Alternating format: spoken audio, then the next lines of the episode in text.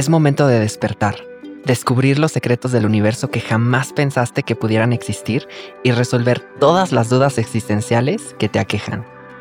Hace unos años inicié una mágica aventura que cambió mi vida para siempre y la sigue cambiando todos los días, mi camino espiritual.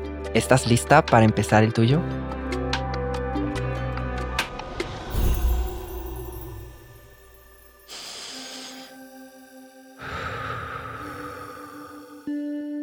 Por momentos, perdemos el sentido de lo que es ser una persona espiritual. Elevar el espíritu a veces es una tarea tan complicada que nos perdemos en el camino. La espiritualidad también está estereotipada. El estereotipo nos limita. Hay varios conceptos que tenemos bajo el escrutinio del estereotipo y uno de ellos impacta en lo más poderoso que existe en el planeta. Tiene más de mil nombres, aparece en miles de libros, tiene miles de formas, está en todos lados, en ti y en mí. Vive con nosotras. Está lleno de amor, sabiduría, de pasión y nos ama profundamente. Pero la pregunta real es, ¿quién es? ¿Es hombre, mujer, un sentimiento, energía o solo amor? Tal vez todas las anteriores. La humanidad ha matado a cientos de miles de millones en su nombre, pero también ha sanado y ha salvado en la misma medida. El nombre con el que le conocemos es Dios. Y aquí entre nos es el misterio más grande que existe. ¿Qué tal amigos de la pradera? Mi nombre es Dito Torres y me conocen como el dragón azul. Este podcast contiene información muy sensible y podría contener lenguaje explícito. Se recomienda discreción.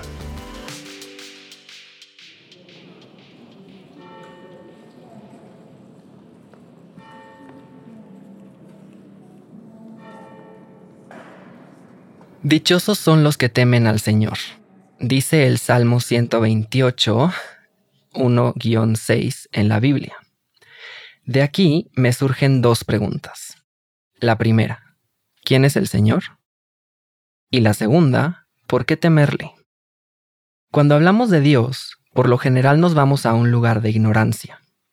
Lo siento mucho por decirlo así, pero realmente nadie puede explicarnos quién o qué es Dios, y yo no pretendo hacerlo tampoco, pero creo que sí podemos explorar juntas un poco del misterio que envuelve a esta palabra. La palabra Dios se refiere a un ser o fuerza superior que generalmente es divina, perfecta, omnipotente y omnipresente. Pero cuando pensamos en ella o la enunciamos, nuestro cerebro se va directito a un tema religioso. De igual forma, tengo que contarte que esa palabra tal cual no aparece en el léxico de las personas hasta la era de los griegos. Y esto tiene un trasfondo más profundo. Así que con esa conciencia pensemos lo siguiente. Los seres humanos estamos sujetos a dos modalidades de control de conducta. Una antigua, que es no consciente, y otra más nueva, que es más consciente. La teoría señala que la devoción a entes sobrenaturales es un producto de la interacción entre ambos aspectos específicamente porque las facultades sociales y morales de los seres humanos son inconscientes. Experimentamos nuestras funciones como una fuerza moral externa y esto se encuentra cara a cara con la necesidad consciente de mantener la integridad de estas normas. Confabulamos en colectivo la correspondencia coactiva, externa y moral de las entidades atadas a esta fuerza divina. Al hacerlo, es cuando creamos a Dios. Esto nos lleva a las raíces históricas en el sentido que las primeras civilizaciones nos enseñan. Emil Durkheim, en su libro Giddens, describe, las personas no imaginaban dioses desde el principio.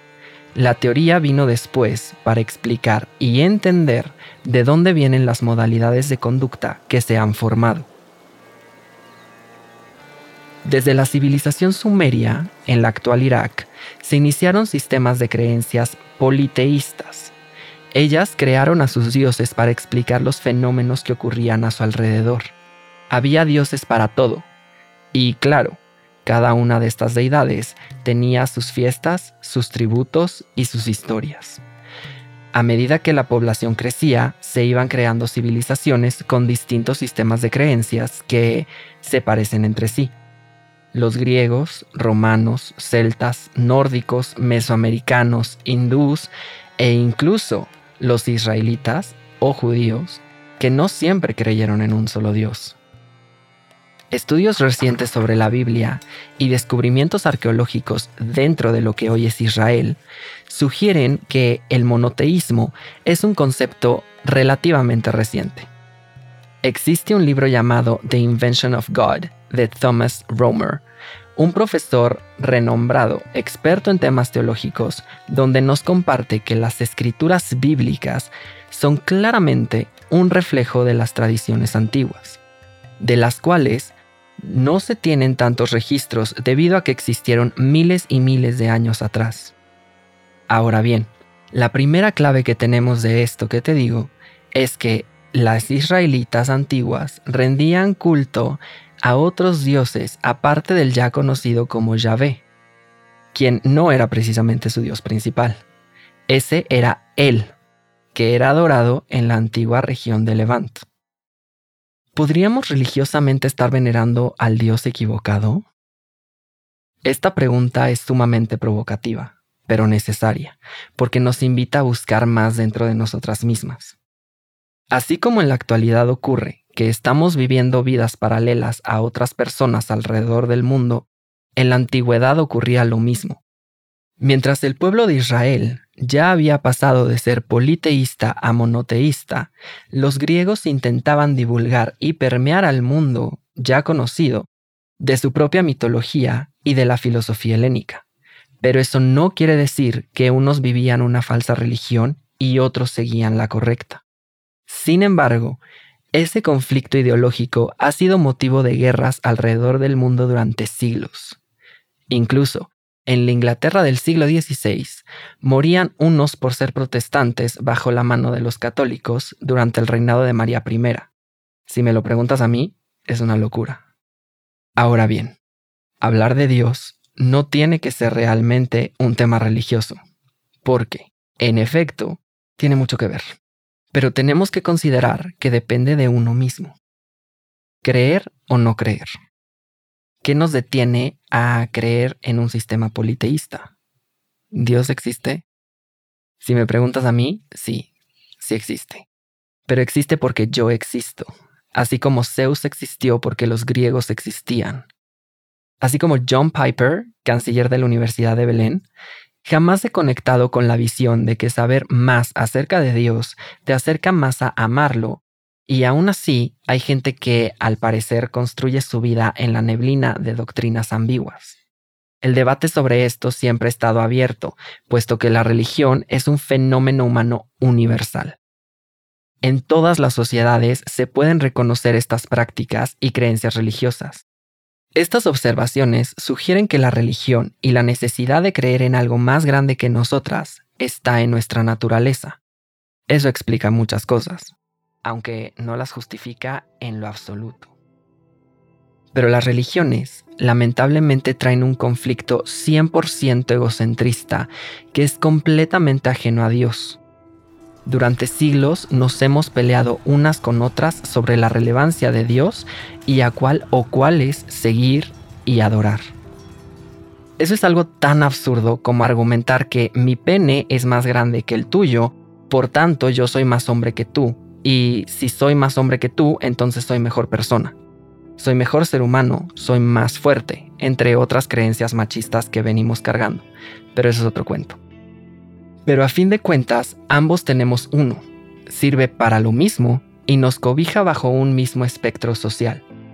Claro, esto ahora ya está transformándose, porque gracias a los cielos hemos evolucionado un poco. ¿Te hace sentido? Es completamente absurdo. Si la palabra pene la cambiamos por Dios entonces la sugerencia es que si tu Dios es mejor que el mío, entonces es el verdadero, y por tanto, tu religión es la verdadera y única. Ese ha sido un poco más o menos el pleito milenario que han tenido el cristianismo, el islam y el judaísmo, con sus respectivas variantes, claro está. El mejor ejemplo es la primera cruzada, donde el cristianismo se impuso ante el islam en Jerusalén mismo. Vamos más al fondo. ¿Por qué Dios es tan, pero tan, pero tan importante? Es una pregunta seria. Quiero que cierres los ojos, me regales una respiración profunda y respondas a esta pregunta. Mi respuesta es, porque es responsable de todo y de todas. Según las sagradas escrituras en todas las religiones y sistemas de creencias, un Dios, sepa cuál realmente, pero uno creó al universo y nos creó a todos los seres vivos. Al ser omnipotente, omnipresente, sabio y perfecto como nadie, es el ser más poderoso del mundo y tenemos la audacia de encargarle todo.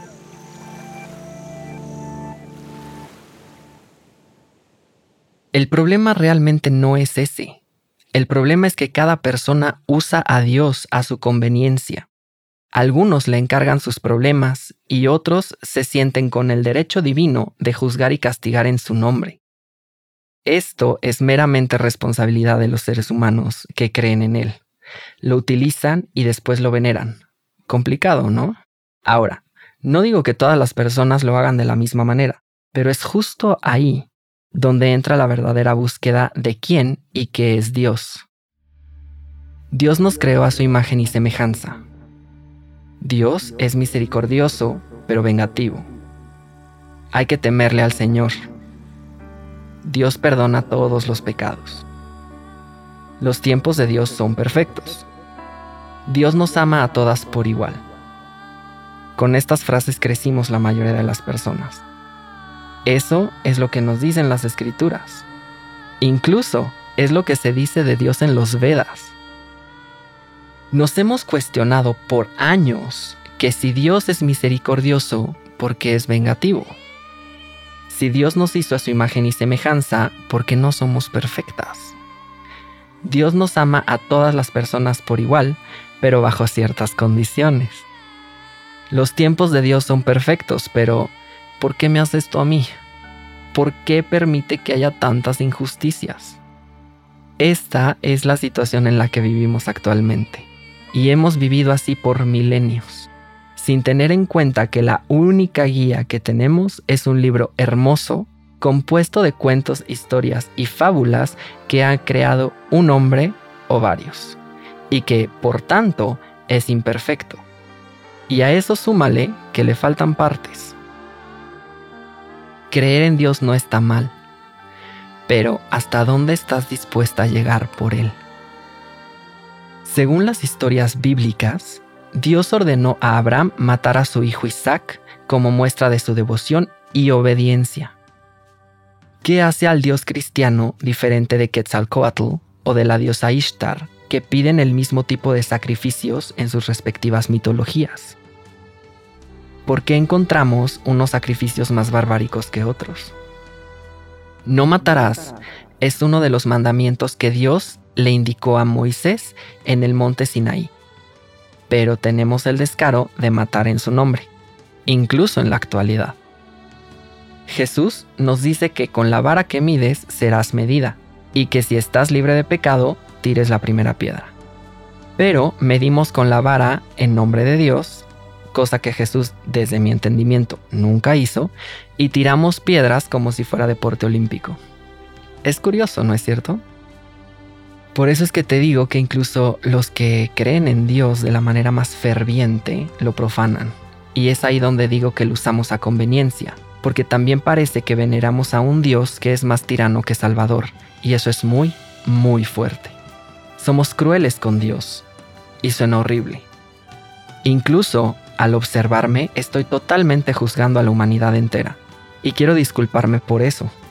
Necesito observarme más y entender que yo no soy quien para juzgar. También parece que estoy enojado con Dios, pero no, al contrario.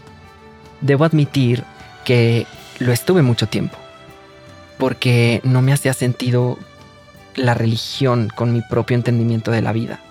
Me enojé con Dios porque pensaba que me había juzgado y condenado desde el día que nací y que por su culpa, hice comillas en el aire, ni mis progenitores me iban a querer o a aceptar como soy.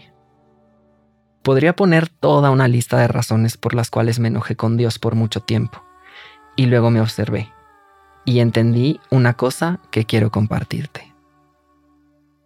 Buscamos a Dios para entender al mundo y para entendernos a nosotras mismas, para darle un significado a nuestra mera existencia, porque por generaciones nos han dicho que si no encontramos a Dios, entonces estaremos condenadas.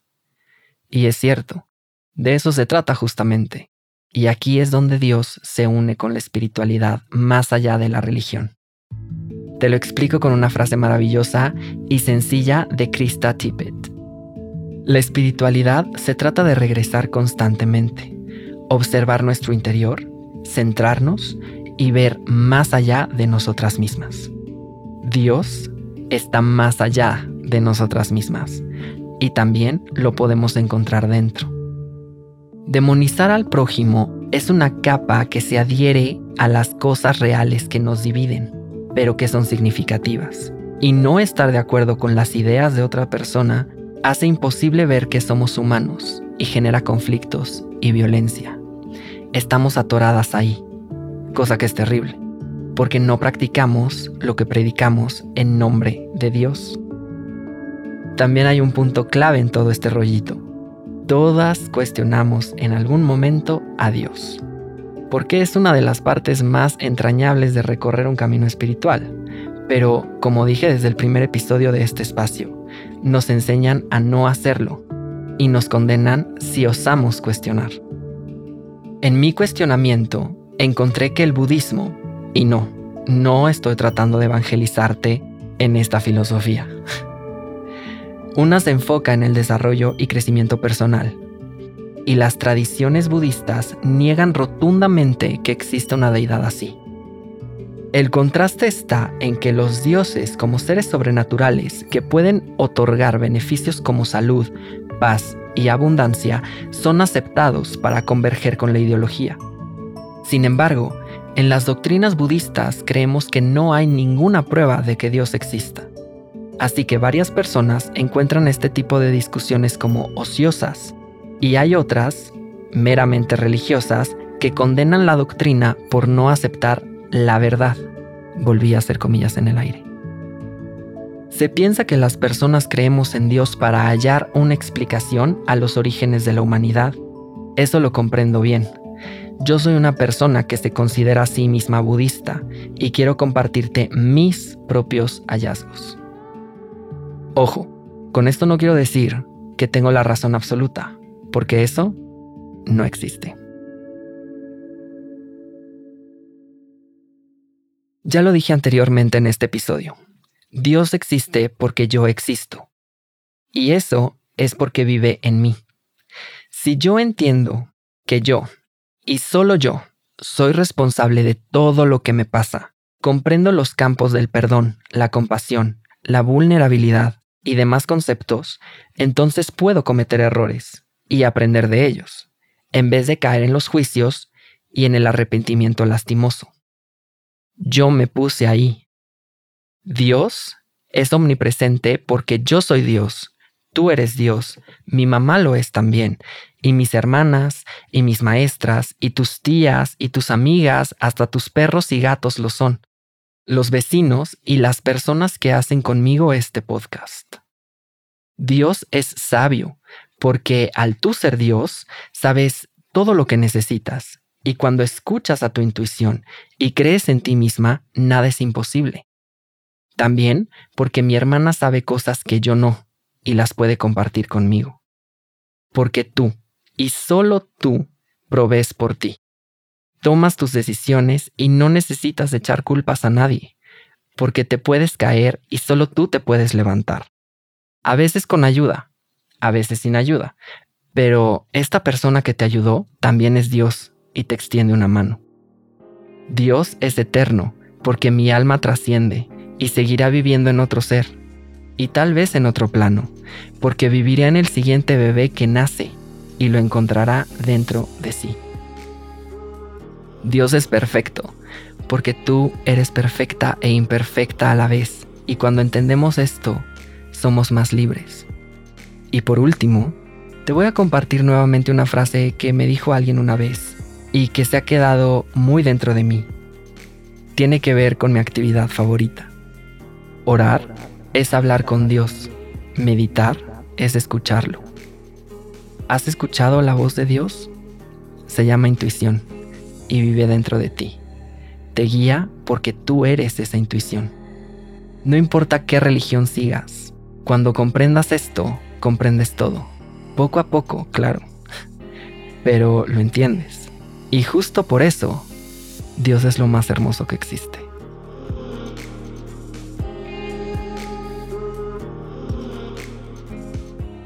¿Cuál es tu experiencia con Dios? ¿Qué te ha dicho? Espero que tengas un ratito para contarme y, ¿por qué no?, también para cuestionarme. Puedes dejarme tus dudas, comentarios e incluso mentadas de madre a través de mi Instagram que te dejaré en la descripción de este episodio. Asegúrate de seguirme y compartir este espacio si te ha ayudado y te ha gustado. De paso, quiero compartirte que este podcast es grabado y producido en los estudios de Nodalab en la Ciudad de México. Te invito a explorar en las notas de este episodio para encontrar más información sobre la familia de podcasters que estamos formando y toda la magia que tenemos para ofrecer si nos sigues. Te deseo que siempre encuentres la luz, incluso cuando parece imposible. Solo recuerda que vive en ti. Bienvenida a la segunda temporada. Namaste.